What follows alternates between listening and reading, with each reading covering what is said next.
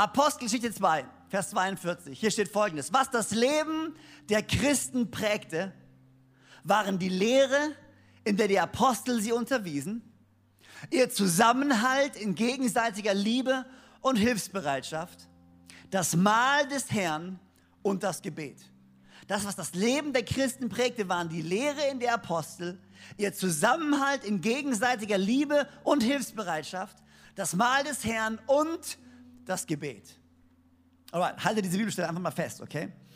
Johannes 8, Vers 32. Und ihr werdet die Wahrheit erkennen. Also sag mal Wahrheit. Und ihr werdet die Wahrheit erkennen und die Wahrheit wird euch frei machen. Und wir danken dir, dass heute Morgen deine Wahrheit uns frei machen wird. Im Namen von Jesus. Amen. Ich habe ähm, drei Töchter zu Hause. Drei wunderbare Töchter, ähm, die äh, sich immer gut verstehen. Äh, bei uns zu Hause ist immer absolute Harmonie. Okay? Ich weiß nicht, wie das bei anderen Familien ist. Wir sind Pastoren, äh, wir sind eine heilige Familie. Bei uns streitet sich nie jemand. Äh, bei uns ist immer alles vorbildlich. Du kannst jederzeit in unser Haus reinlaufen. Es ist immer aufgeräumt, es ist immer ordentlich. Alle sprechen liebliche, äh, in einem lieblichen Ton miteinander. Wir zitieren Bibelverse täglich. Ja? Also wir, wir reden eigentlich nur in Bibelversen zueinander. Ja? Äh, das ist, äh, das ist äh, wer wir sind. Ähm, und ähm, okay. Ähm, Natürlich ist das jetzt ein bisschen übertrieben gewesen, aber nein, Big Picture, im Großen und Ganzen verstehen wir uns alle ganz gut, was eine gute Nachricht für euch ist. Aber natürlich, wie in jeder Familie, gibt es dann auch schon mal gewisse Spannungen ab und zu. Besonders unter drei Töchtern, die zu Hause unter einem Dach groß werden. Und dann hast du manchmal diese Samstage, weißt du, wo, wo gestern hatten wir so einen wunderbaren Samstag. Und dann gibt es diese Samstage, wo du einfach sitzt und hast Morgen zusammen, hast schön gefrühstückt, deine Kinder bringen dir Frühstück ans Bett und du denkst dir, was um alles in der Welt ist passiert, was wollen sie jetzt wieder von mir? Ähm, und äh, du genießt das Frühstück und du hast eine schöne Zeit und, und auf einmal sind die Kinder im ersten Stock oben und spielen gemeinsam. Die traute Einsamkeit und es ist, äh, oder zwei, nee, gemeinsam, was auch immer. Ähm, und es ist super und dann ist dieser Moment, wo wir dann, Joanna und ich, unten im Wohnzimmer sitzen und denken, wow, das ist so ruhig. Und die spielen zusammen und es ist wunderschön und wir denken uns, komm, wir nehmen den Moment wir nehmen diesen Moment und wir setzen uns einfach mal auf die Couch und wir reden mal so, so, so erwachsene Gespräche. Also wir reden mal miteinander, ohne über Schule zu reden und ohne über erzieherische Maßnahmen zu sprechen. Wir, wir reden mal wieder, wir nehmen uns mal so Moment. Und kaum sitzen wir auf der Couch, haben einen Kaffee gemacht, sitzen uns hin, freuen uns darüber, wie, wie, wie gut unsere Kinder sind. Auf einmal hörst du einen Schrei aus dem oberen Stockwerk. Auf einmal knallen die Türen. Auf einmal hörst du es trampeln. Und, und, du schaust dich so an denkst dir, oh, komm, wir lassen sie. komm, komm, komm, wir gehen. Wir schließen die Tür ab und wir gehen einfach irgendwo hin. Natürlich nicht. Äh, natürlich als verantwortungsbewusste Eltern würden wir das nie tun. Das heißt, äh, einer von uns äh, muss dann wohl oder übel aufstehen, weil von selbst hört das meistens nicht auf. Ähm, es, ist, es, entsteht ein reger Meinungsaustausch im ersten Obergeschoss, ähm, wo nicht mehr Bibelzitate zitiert werden, sondern, sondern irgendwas anderes. Ähm, und dann ist natürlich die Aufgabe als Elternteil ist natürlich hochzugehen und natürlich dann Kontrolle zu übernehmen. Ähm, und äh, mit den einzelnen Kindern äh, sich zu unterhalten. Und dann kommt dieser Prozess der Wahrheitsfindung. Okay, was ist denn jetzt wirklich passiert? Okay, was war denn jetzt wirklich gerade los? Das heißt, ich setze mich da mit meinen drei Töchtern zusammen und rede mit jedem Einzelnen und manchmal auch zusammen, je nachdem, wie gut sie sich ausreden lassen, was extrem selten vorkommt, also eher alleine. Ähm, und das Interessante ist, die waren doch gerade alle im selben Zimmer und haben alle gerade erlebt, was passiert ist. Aber oh Staune, ich bekomme drei verschiedene Versionen von dem, was gerade wirklich passiert ist. Alle waren im gleichen Zimmer, alle waren da, aber ich bekomme drei verschiedene Varianten, was sich wirklich zugetragen hat. Und der Prozess der Wahrheitsfindung ist für einen Elternteil nicht immer sehr einfach. Kann irgendein Elternteil sagen, Amen. Ist einfach so. Aber die Sache ist ja die, es ist ja nicht mal so, dass meine Kinder mich da jetzt willentlich anlügen würden. Also manchmal flunkern sie schon ein bisschen, aber im Großen und Ganzen sitzen die nicht da und erzählen mir eine Lügengeschichte, sondern das ist tatsächlich subjektiv ihre Wahrnehmung der Dinge. Für sie selber ist die Sache wirklich genau so passiert. So nicht anders. Und wenn ich dann auch mal nachfrage und vielleicht sie herausfordere, ob es eventuell anders gewesen ist, dann siehst du schon die Entrüstung auf ihrem Gesicht. Wie? Unterstellst du mir etwa, dass ich lüge? Nein, das ist wirklich so passiert. Weil für die Kids ist es so eine emotionale Sache. Sie vermischen äh, die Emotionen mit dem, was passiert ist. Und daraus ergibt sich ihre persönliche Wahrheit der Dinge und sie glauben wirklich, dass das so passiert ist. Das ist übrigens nicht nur bei Kindern so. Nur um das mal vielleicht so im, Nebensatz fallen zu lassen, okay? Wir alle haben eine subjektive Wahrnehmung von dem, was wirklich wahr ist. Eine subjektive Wahrnehmung von dem, was wirklich passiert ist, weil jeder hat seinen eigenen Blickwinkel. Jeder hat seine eigenen Filter, mit dem er hört. Jeder hat seine eigenen Emotionen, mit der er gewisse Dinge wahrnimmt. Es ist immer, aber nachher ist es für mich, das ist wirklich so passiert. Und wir fühlen das wirklich, wir spüren das wirklich. Und hier sagt Jesus, ihr werdet die Wahrheit erkennen und die Wahrheit wird euch frei machen. Das Thema von der Predigt heute ist, wenn du eine Überschrift haben möchtest, Wahrheit. Einfach simpel, Wahrheit. Kannst einfach auf dein Blatt Papier schreiben oder in dein Handy reintippen. Wahrheit. Was ist denn wirklich Wahrheit? Und wie finden wir wirklich Wahrheit? Weil jetzt sagt Jesus hier, wir werden die Wahrheit erkennen und die Wahrheit wird uns frei machen. Aber was ist denn jetzt wirklich Wahrheit? Und das Problem, was wir als Menschen immer haben werden, ist, dass wir immer, wir sind nicht die, die, gescha die geschaffen haben, wir sind die, die geschaffen wurden. Unser Denken ist immer begrenzt. Die Bibel sagt, Gottes Denken ist so viel höher als unser Denken. Gottes Wege sind so viel höher als unsere Wege. Wir als Menschen werden die Wahrheit nie wirklich finden, indem wir in uns nach der Wahrheit suchen und unter uns unter der Wahrheit suchen. Der einzige Weg für uns für die Schöpfung, die Wahrheit wirklich herauszufinden, ist auf den zu schauen, der uns geschaffen hat. Auf den zu schauen, der die Wahrheit für sich in Anspruch nimmt und die einzige Wahrheit ist. Wahrheit wirst du nicht finden in dir selber, durch Reflexion und durch dich selber. Wahrheit und Leben ist nur zu finden bei dem, der uns geschaffen hat. Jesus selber sagt, ich bin der Weg, die Wahrheit und das Leben. Es führt kein anderer Weg zum Vater als durch mich. Er sagt, ich bin die Wahrheit. Wenn du auf mich schaust und darauf, wer ich bin, dann wirst du erkennen, wer die Wahrheit ist. Ich habe euch vorhin mich nur einen Teil von dem Vers vorgelesen.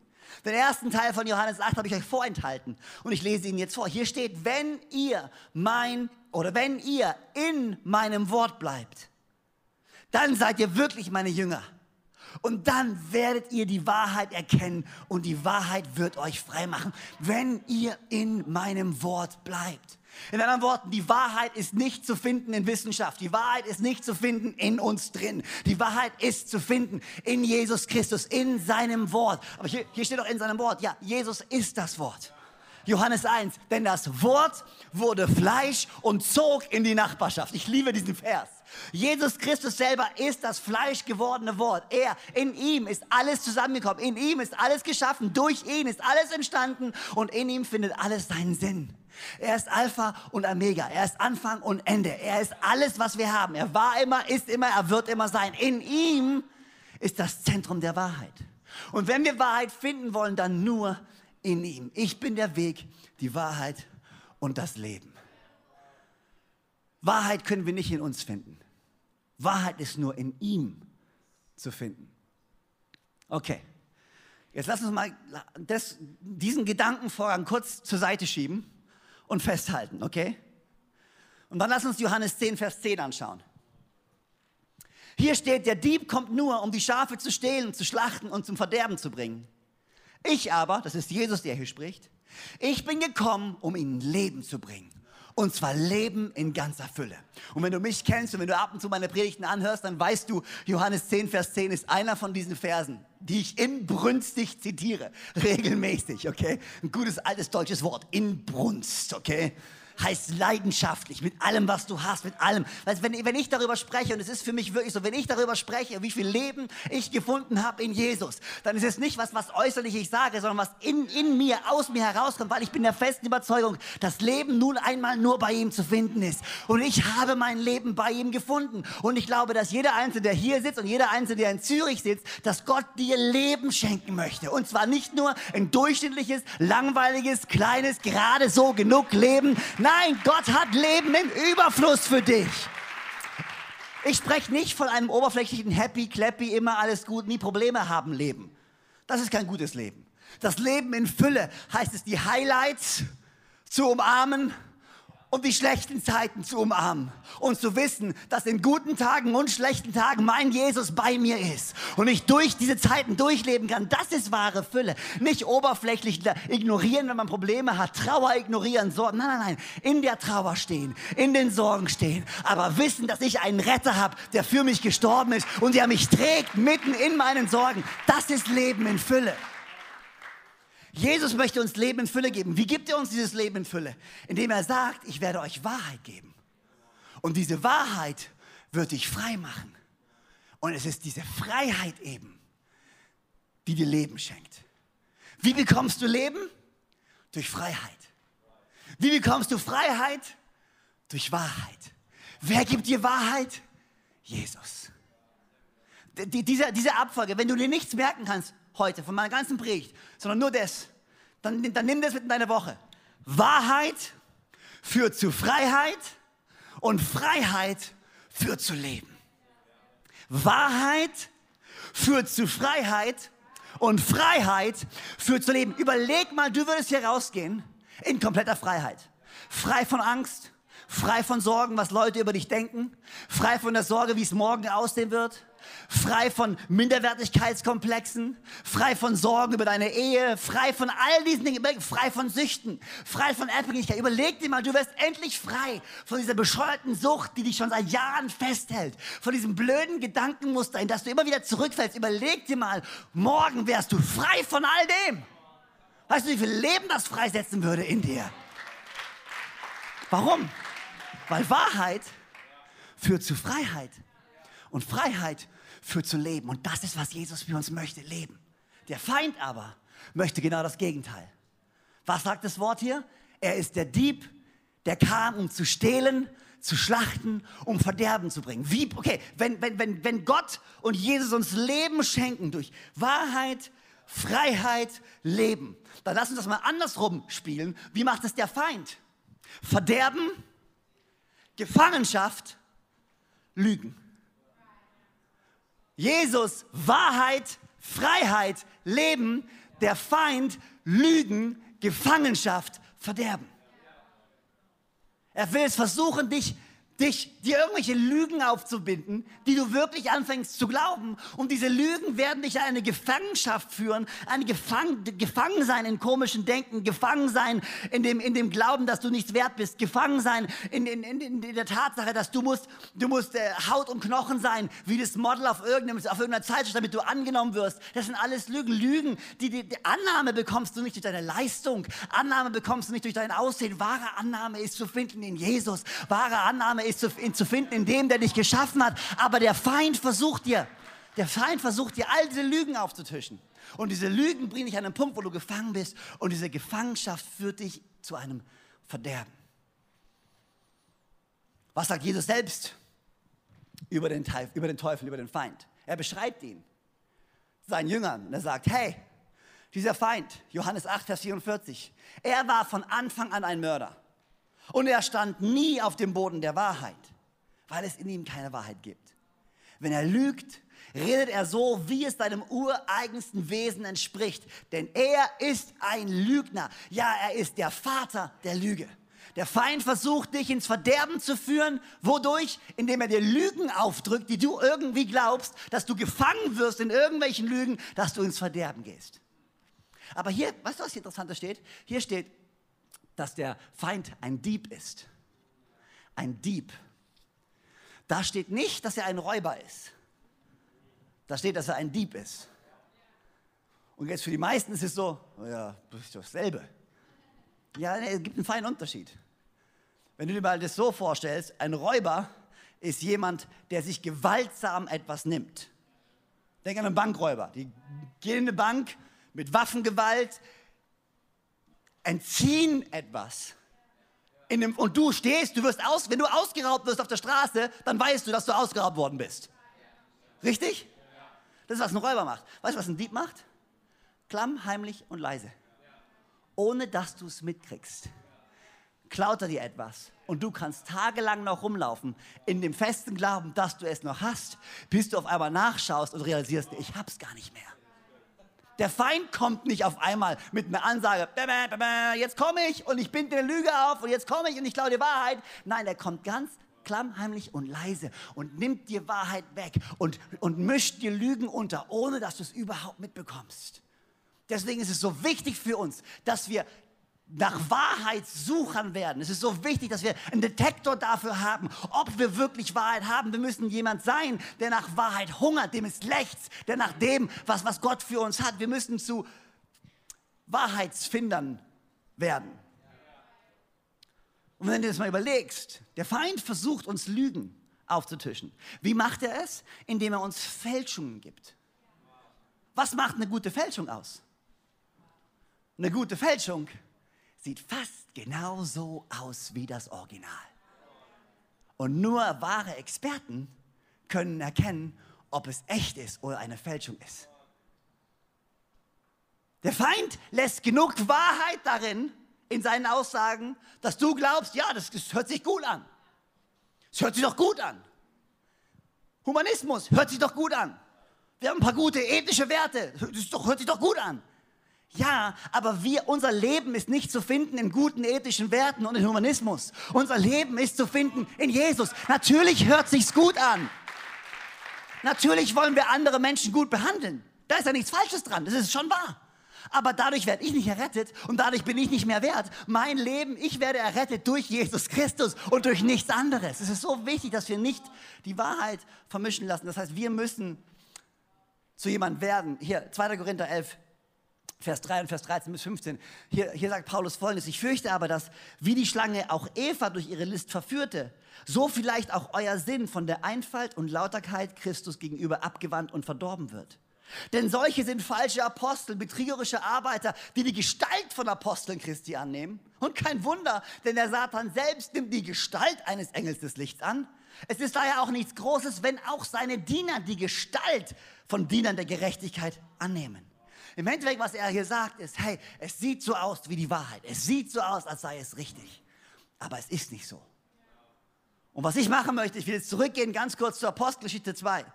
Hier wird die erste Gemeinde beschrieben, die erste Gemeinde, die geformt wurde, nachdem Jesus gegangen war. Die erste Gemeinde, wo Menschen ihr Leben Jesus übergeben haben, wo Menschen gerettet wurden, wo der Heilige Geist kam. Und sie haben die Wahrheit behandelt und sie mit der, sind mit der Wahrheit umgegangen, ganz frisch. Und wir können so viel von ihnen lernen. Und diese Bibelstelle hier, die beschreibt, wie, die, wie sie gelebt haben, gibt uns vier Schlüssel, die uns helfen können, zu Wahrheitsfindern zu werden. Ist irgendjemand hier, der ein Wahrheitsfinder sein möchte? Okay. Ich glaube euch mal. Alright. Lass mich nochmal die Bibelstelle vorlesen. Apostelgeschichte 2. Ich gebe euch zwei Übersetzungen. Erstmal die neue Genfer Übersetzung, die ich vorher vorgelesen habe, und danach die Elberfelder Übersetzung. Was das Leben der Christen prägte, waren die Lehre, alle sagen mal Lehre. Lehre. Mit H, also nicht L-E-E-R-E, -E, sondern L-E-H-R-E, -E, okay. Alle sagen mal Lehre. Lehre. Danke. Was die Christen prägte, Zürich. Gut, also ich muss nur checken, dass ihr noch da seid. Was die Christen prägte, waren die Lehre, in der die Apostel sie unterwiesen, ihr Zusammenhalt, alle sagen mal Zusammenhalt in gegenseitiger Liebe und Hilfsbereitschaft, das Mahl des Herrn, alle sagen Mahl des Herrn, und das Gebet, alle sagen Gebet. Vier Dinge, die die Gemeinde gemacht hat, die ihnen dabei geholfen hat, in der Wahrheit zu bleiben. In der Elberfelder Übersetzung steht folgendes, sie verharrten in der Lehre der Apostel und in der Gemeinschaft, im Brechen des Brotes und in den Gebeten.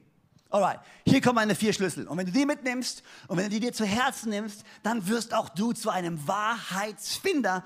Und die Wahrheit kann anfangen, dich freizusetzen. Und du kannst anfangen, das Leben zu genießen, was Gott für dich vorbereitet hat. Hier ist das Erste. Um die Wahrheit zu erkennen, müssen wir die Wahrheit studieren. Und ich wünschte, ich könnte sagen, um die Wahrheit zu erkennen, musst du deine Bibel einfach nur unter dein Kopfkissen legen und eine Nacht drüber schlafen. Und auf einmal wirst du die Bibel kennen und die Wahrheit im Wort Gottes wird dich freisetzen. Tut mir leid, dich enttäuschen zu müssen. Zu müssen. Mischen. Müssen. Der einzige Weg, die Wahrheit wirklich zu erkennen, ist anzufangen, sie zu studieren. In der Bibel lesen ist keine disziplinarische Maßnahme von Gott, um uns zu strafen. Ich weiß, es hört sich jetzt blöd an, aber wie viele Christen behandeln die Bibel genau so? Ha, ich muss heute noch in der Bibel lesen. Du musst gar nichts. Du kannst auch nicht in der Bibel lesen und gefangen bleiben.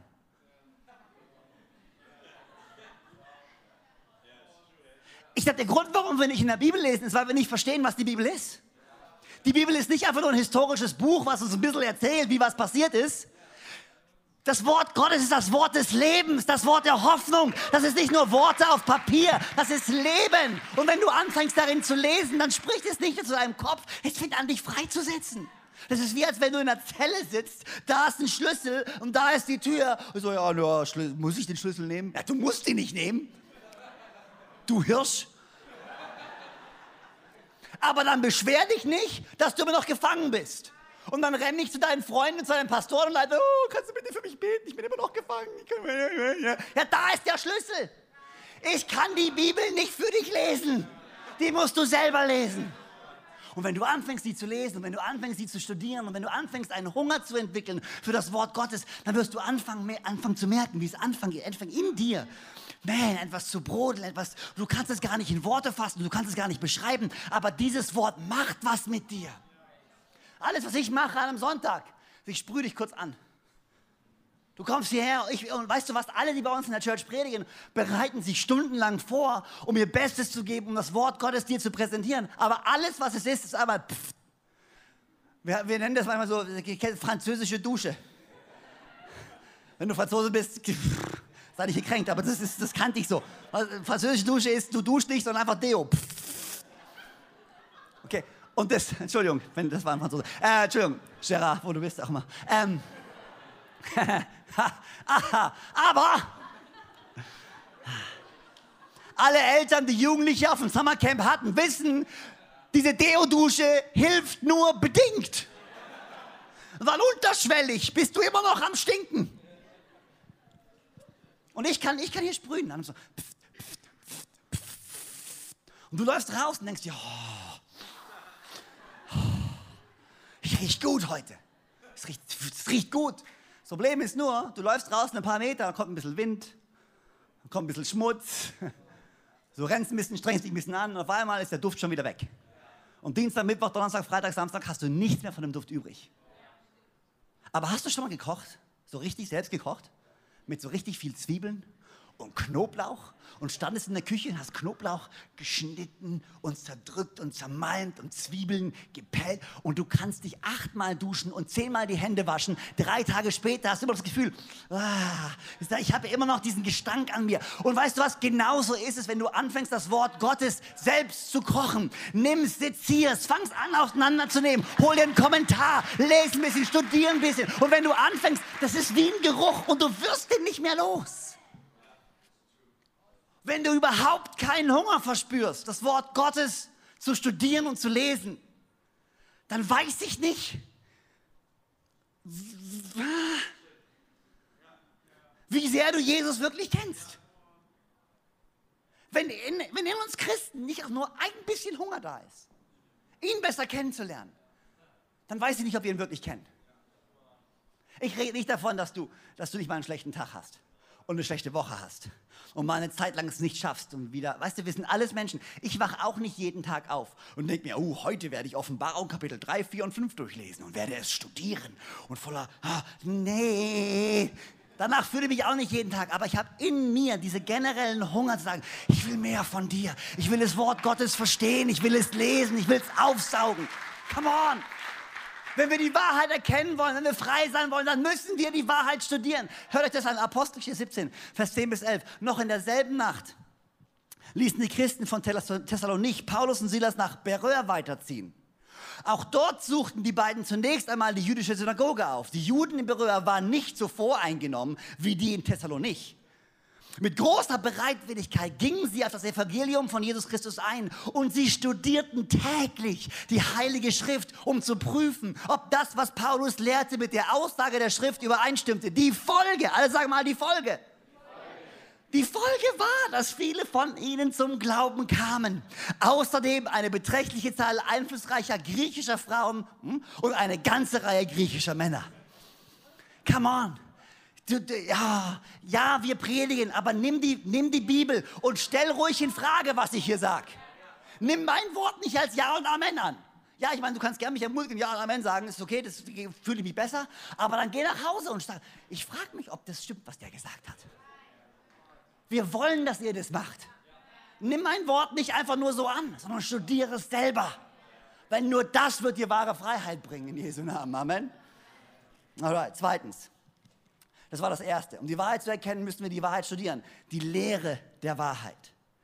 Zweitens, alle sagen zweitens. Um die Wahrheit zu erkennen, müssen wir die Wahrheit leben. Was steht hier? Sie verharrten in der Lehre der Apostel und in der Gemeinschaft, ihr Zusammenhalt in gegenseitiger Liebe und Hilfsbereitschaft. Um die Wahrheit zu erkennen, müssen wir die Wahrheit leben. In anderen Worten, das ist die Frucht der Wahrheit. Die Frucht der Wahrheit. Weißt du, Wahrheit ist nichts Theoretisches, über das du einfach nur dein Leben lang diskutieren kannst. Wahrheit ist etwas, was ausprobiert werden will, was gelebt werden will, was ausgekostet werden will. Du wirst Wahrheit nur wirklich lernen und erkennen können, wenn du anfängst, sie anzuwenden. Das heißt, deswegen, deswegen, Hebräer 10, man, okay, ich, ich springe ein bisschen. Ich habe noch fünf Minuten, das ist. Oh. Hebräer 10, Vers 24 und 25. Und weil wir auch füreinander verantwortlich sind, wollen wir uns gegenseitig dazu anspornen, einander Liebe zu erweisen und Gutes zu tun. Deshalb ist es auch wichtig, dass wir unseren Zusammenkünften nicht fernbleiben, wie es einige sich angewöhnt haben sondern dass wir einander ermutigen. Und das umso mehr, als wir selbst feststellen können, der Tag näher rückt, an dem der Herr wiederkommt. Wir müssen anfangen, die Wahrheit zu leben, aneinander auszuprobieren, uns aneinander zu reiben und zu lernen, was es heißt, den anderen höher einzuschätzen als sich selbst. Zu lernen, was es heißt, demütig zu sein, großzügig zu sein. Alles das kannst du nur wirklich lernen, wenn du, es, wenn du, wenn du handelst, wenn du es auslebst. Ich kann dir theoretisch, und die, die Sarah Maus war gerade eben hier, hat uns, da ist, da ist sie, hat uns perfekt erzählt von diesem Prinzip von Großzügigkeit. Und ich kann, ich, ich, ich kann mir meinen Mund fuselig reden und dir darüber erzählen. Und du kannst es theoretisch wissen. Aber weißt du, wann du es wirklich wissen wirst? Wenn du es ausprobiert hast wenn du es erlebt hast und wenn die Frucht der Wahrheit sich in deinem Leben breit macht. Weil dann kannst du rumlaufen und kannst sagen, nicht nur, ich habe davon gehört, sondern ich bin ein wandelndes Zeugnis von Gottes Liebe. Ich bin ein wandelndes Zeugnis von Gottes Versorgung. Schau mein Leben an, ja, von mir aus, von mir aus. Jeder kann, jeder kann mir erzählen, oh, die Bibel, die widerspricht sich gegenseitig und die Bibel ist nicht wahr und alles. Ja, kannst du mir alles erzählen, aber ich weiß, was dein Wort in meinem Leben getan hat. Ich weiß, wie ich gefangen war und wie ich freigesetzt wurde. Ich weiß, wie ich verloren verloren war und wie ich gefunden wurde in Jesus Christus. Und mein Zeugnis kann mir keiner wegnehmen. Niemand nimmt mir mein Zeugnis weg. Meine persönliche Erfahrung mit Jesus Christus kann mir keiner nehmen. Und ich, ich sage nicht, dass ich alles weiß und dass ich immer recht habe, aber eins weiß ich, er ist mein Retter und er ist mein Freund und er hat mir vergeben und seine Gnade ist, in der ich stehe und in der ich lebe und in der ich wandle. Und das kannst du nur erfahren, wenn du sie anwendest. Werte, die nicht getan werden, sind überhaupt keine Werte. Werte sind nur dann Werte, wenn Handlungen folgen. Was sagt die Bibel? Glaube ohne Taten ist was? Nicht Gott ist tot. Glaube ohne Handlung ist tot. wie findest du die Wahrheit? Indem du anfängst, sie anzuwenden in deinem Leben. Die Frucht der Wahrheit. Hier ist das dritte. Könnt ihr mir noch folgen? Seid ihr bei mir? Seid ihr hungrig nach Wahrheit? Wer will ein Wahrheitsfinder sein? Aber jetzt sind schon mehr als vorher, das ist gut. Alright, drittens, alle sagen drittens. Um die Wahrheit zu erkennen, musst du mit der Wahrheit vertraut sein. Und ich nenne das das Zentrum der Wahrheit.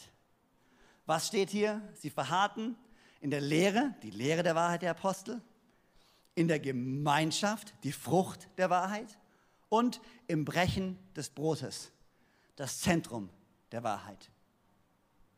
Hier ist die Sache. Ich habe vorhin das kurz angesprochen. Alle unsere Wahrheit, die wir in uns finden, ist subjektiv. Und sogar, wenn ich das einen Schritt weiternehmen darf, sogar unsere Interpretation der Schrift ist bruchstückhaft. Keiner von uns kann sich hinstellen und kann sagen, ich verstehe die Bibel zu 100 Prozent. Und so wie ich sie lese, ist sie richtig und so wie du sie liest, ist sie falsch. Keiner von uns kann sich hinstellen und kann es behaupten. Wir müssen wissen, dass unsere Offenbarung Bruchstücke sind. Bruchstücke. Deswegen ist es wichtig, dass wir nicht anfangen zu diskutieren über Nebensächlichkeiten und über Kleinigkeiten im Glauben, sondern dass wir regelmäßig zurückkehren zum Zentrum der Wahrheit, zu Jesus Christus selber. Man, weißt du was? Ich habe keine Antwort auf die Frage und ich habe auch keine Antwort auf die Frage. Aber ich weiß, was uns vereint, ist, dass wir beide Sünder sind, die einen Retter brauchen. Ich bin einfach nur ein Sünder und ich brauche Jesus. Ist er ein größerer Sünder als ich? Ist sie eine größere Sünderin als ich? Macht er das richtig? Mache ich das falsch? Im Endeffekt, wirklich, alles, was ich weiß, ich bin ein Sünder und ich brauche Jesus. Und du auch. Und es ist so wichtig, dass wir regelmäßig unser hohes Pferd der Wahrheitsfindung verlassen, von dem wir glauben, auf dem wir sitzen. Und selbst demütig genug werden, um zu sagen, weißt du was? Eins weiß ich sicher. Eins weiß ich sicher. Jesus ist gestorben am Kreuz für mich. Sein Blut hat mich reingewaschen. In ihm finde ich Gnade und Vergebung. Und durch ihn habe ich die Ewigkeit bei Gott. Immer wieder zurückkehren zum Zentrum der Wahrheit. Apostelgeschichte 2, äh, Vers 46. Täglich verharrten sie einmütig im Tempel und brachen zu Hause das Brot, nahmen Speise mit Jubel und Schlichtheit des Herzens. Schlichtheit des Herzens. 1. Korinther 11, Vers 3. Ich fürchte aber, dass oder 2. Korinther, sorry, 2. Korinther 11, Vers 3. Ich fürchte aber, wie die Schlange Eva durch ihre List verführte, vielleicht euer Sinn von der Einfalt und Lauterkeit Christus gegenüber abgewandt und verdorben wird. Um die Wahrheit zu erkennen, musst du mit der Wahrheit vertraut sein. Wie vertraut bist du mit Jesus? Wie intim ist deine Beziehung mit ihm? Wie oft kommst du einfach nur zu ihm zurück und sagst, alles, was ich brauche, bist du. Ich lasse mal all die Sorgen, ich lasse mal all die Zweifel, ich lasse all, Jesus, weißt du was, ich weiß, ich habe Träume und ich weiß, ich habe Visionen und ich weiß, ich will halt das und ich weiß, ich habe eine Bestimmung und ich weiß, ich habe eine Berufung und ja, ich will Leben in Fülle. Ja, okay, aber alles, was ich will, bist du. Ich will einfach nur dich, Jesus. Wie vertraut bist du mit ihm? In New York, in der Kunstgalerie, haben sie eine Statue gekauft. Äh, eine Statue, die angeblich 500 vor Christus äh, aus dem Stein gemeißelt wurde. Und sie haben sie für sieben Millionen Dollar gekauft. Und die Experten haben die äh, Statue begutachtet und untersucht und haben den Stein untersucht. Und der Stein war auch wirklich so alt und der kam auch aus dem Steinbruch, aus der Nähe, wo es, es sah alles so gut aus und richtig aus.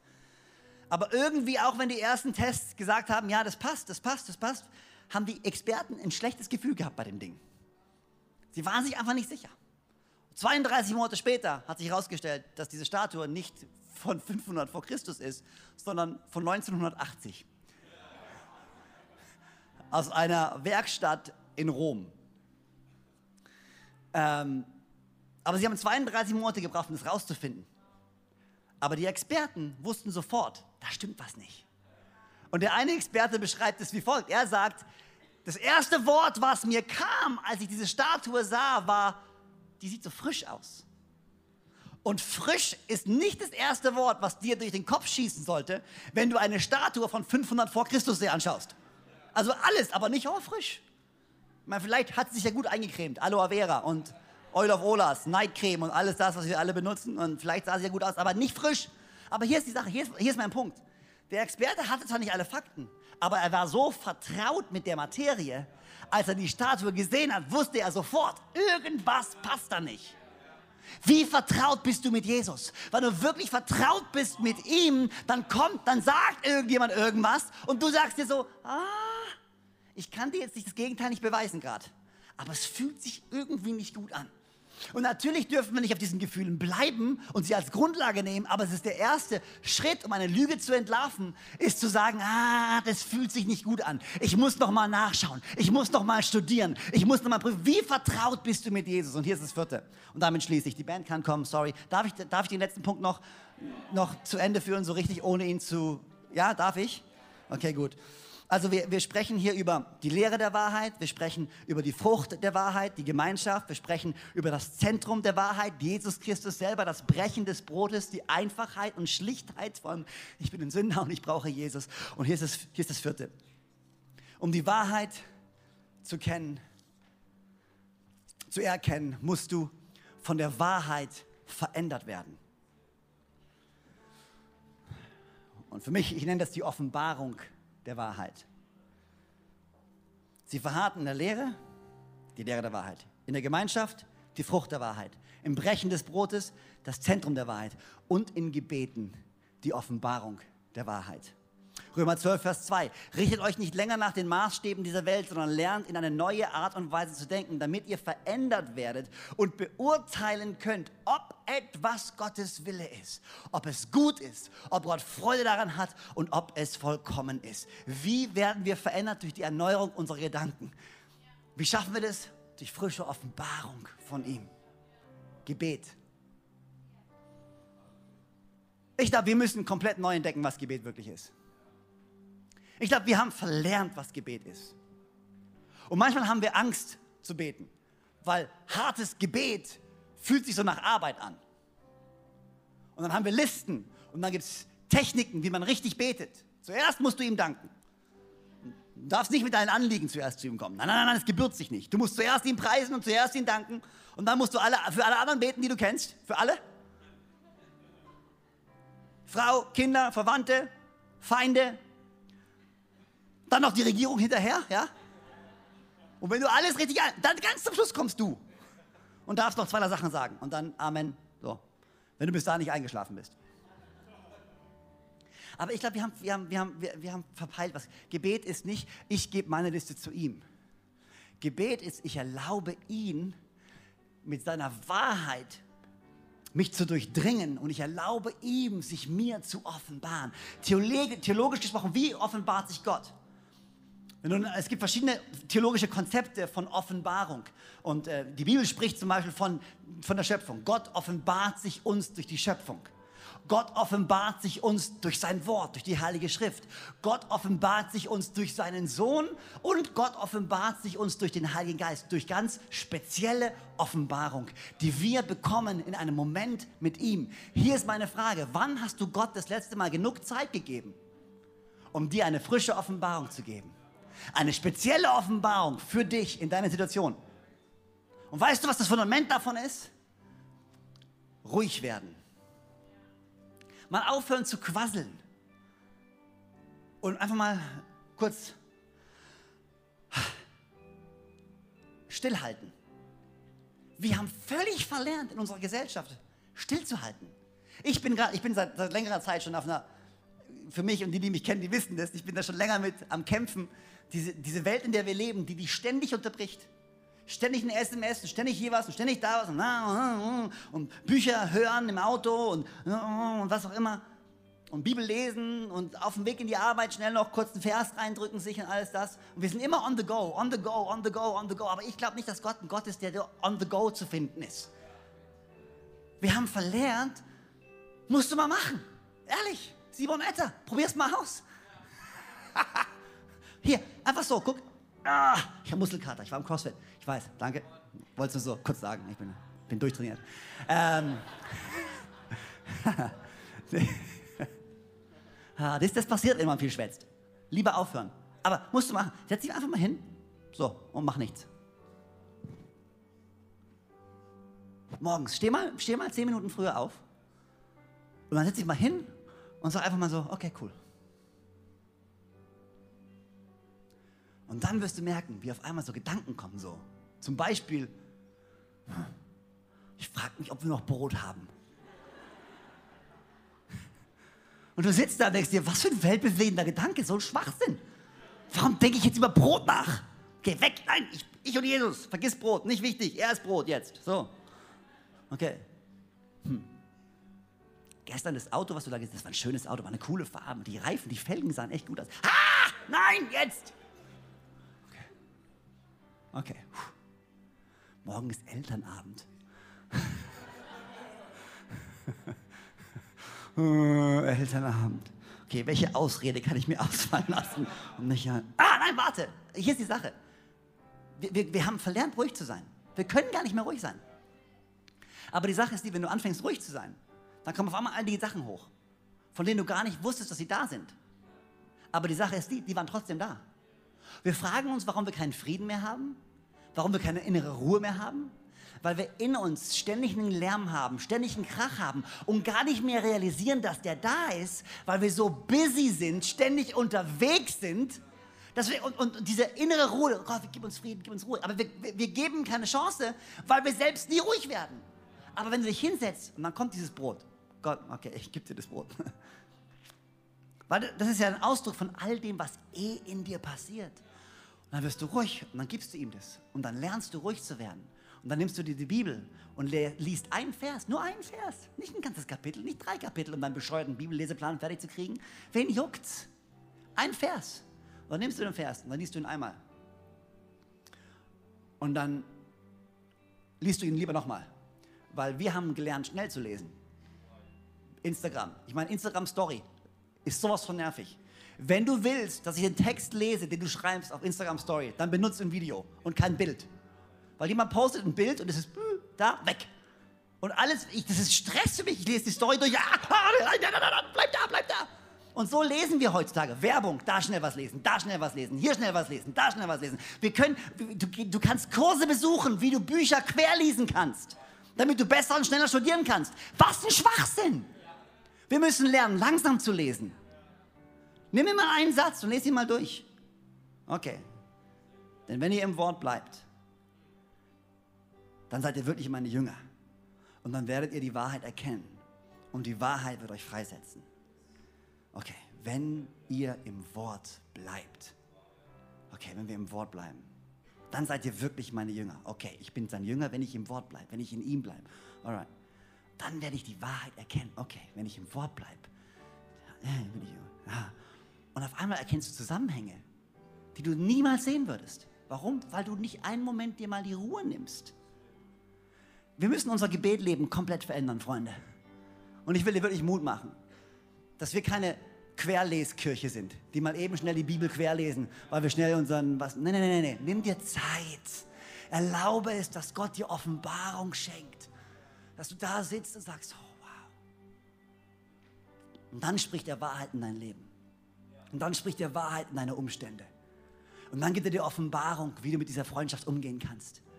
Dann gibt er dir Schlüssel, was dein Kind gerade braucht von dir. Wann? Wenn du zur Ruhe kommst und ihm die Chance gibst, zu dir zu sprechen. Die Offenbarung der Wahrheit, die dann anfängt, uns zu verändern. Wir müssen zu Wahrheitsfindern werden zu Menschen, die hungrig sind nach seiner Wahrheit. Du willst leben? Dann brauchst du Freiheit. Du willst Freiheit? Dann brauchst du Wahrheit. Du willst Wahrheit? Dann brauchst du Jesus. Es führt kein Weg an ihm vorbei.